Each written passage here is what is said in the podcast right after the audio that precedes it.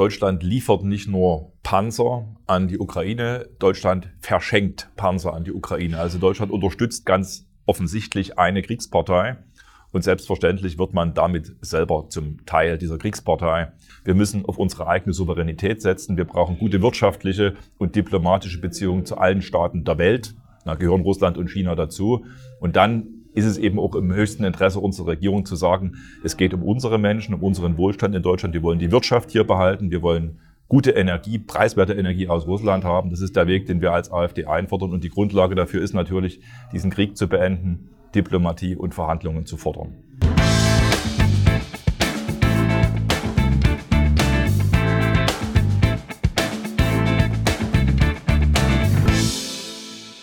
Deutschland will insgesamt 200 Leopard-Panzer in die Ukraine liefern und damit mehr als jeder andere NATO-Staat.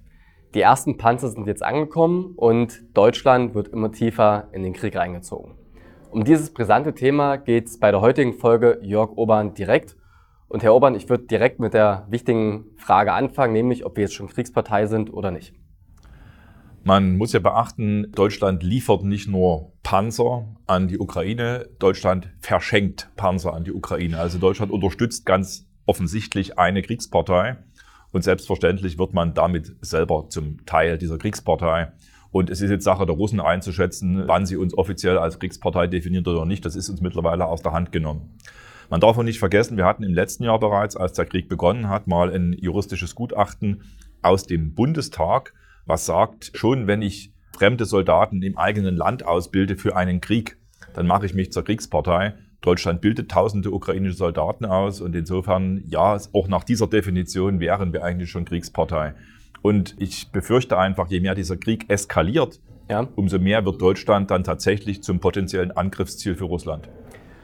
Vor diesem Hintergrund ist es ja noch brisanter, dass Deutschland ja sogar der Hauptfinanzier des Krieges geworden ist. Wie konnte das eigentlich so weit kommen, dass Deutschland eigentlich als neutraler Staat, also wir haben jetzt keine Bündnisverpflichtung mit der Ukraine, so dermaßen diesen Krieg reingezogen wird?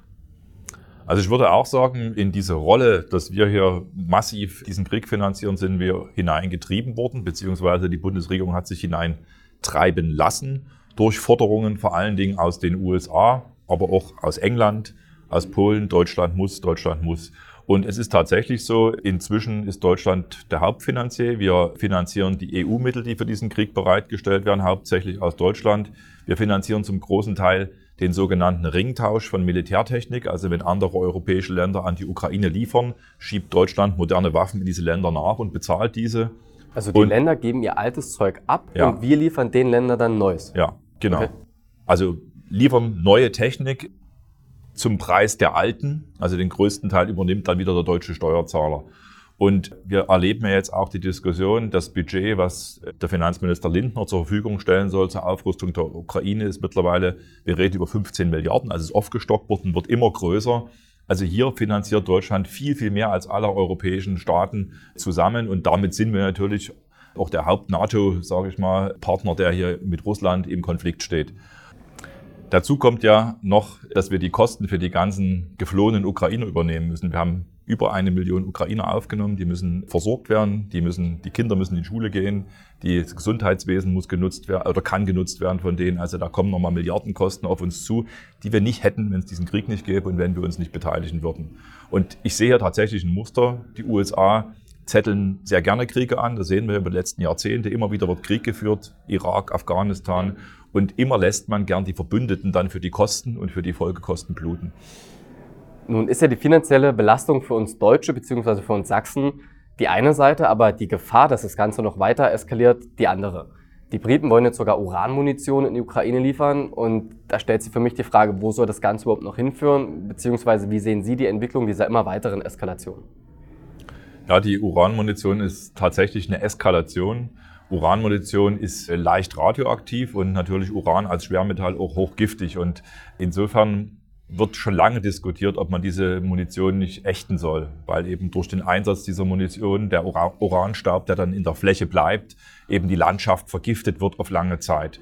Und das ist eine Eskalation dahingehend, dass hier deutlich wird, dass es den Briten offensichtlich nur um den Sieg über Russland geht und nicht um die Menschen, die in der Ukraine jetzt kämpfen und dort leben müssen. Weil die Soldaten und auch später die Menschen, die dort leben, die werden mit diesem Uranstaub leben müssen. Es wird Gesundheitsbeeinträchtigungen geben, es wird Krankheiten geben und es wird auch Krebs geben, weil leicht radioaktiv ist, ja. das, Radio, äh, ist das Uran ja trotzdem. Also auch hier sehen wir eine Eskalation, die natürlich auch von Russland, was ja mit betroffen ist, als Eskalation empfunden wird. Und auch dort müssten wir eigentlich unsere Bundesregierung sagen, stopp, liebe Briten, wir sind mit euch in einem Bündnis. Wir möchten für diese chemischen Schweinereien, die hier passieren, nicht mitverantwortlich gemacht werden. Wir müssen es schaffen, aus dieser Eskalationsspirale auszubrechen. Wir müssen zurück zum Verhandlungstisch und wir brauchen auch eine Zeit äh, nach dem Krieg. Wir sind wirtschaftlich abhängig von Russland. Wir brauchen preiswerte Energierohstoffe und wir verbauen uns unsere eigene Zukunft, wenn wir hier nicht auf eine Deeskalation setzen. Apropos Energie ist eine gute Überleitung zur nächsten Frage schon. Ich habe jetzt erfahren, dass Österreich und Ungarn ja trotzdem noch russisches Gas beziehen. Und nun läuft ja diese Transgas-Pipeline auch durch Sachsen und Bayern. Das wäre doch für unsere sächsische Wirtschaft gut, wenn wir dieses russische Gas nutzen. Das würde uns ja eher Vorteile bringen. Warum wird das nicht gemacht? Es ist politischer Wille. Wir könnten problemlos weiter Gas aus Russland beziehen. Wir könnten auch Öl aus Russland beziehen. Unsere Bundesregierung will das nicht. Also Österreich zeigt es, die Gasleitung ist da, die Österreicher nutzen weiter das Gas aus Russland, auch Ungarn, auch Bulgarien, also auch der Balkan nutzt weiter das Gas aus Russland. Unsere Bundesregierung will es nicht.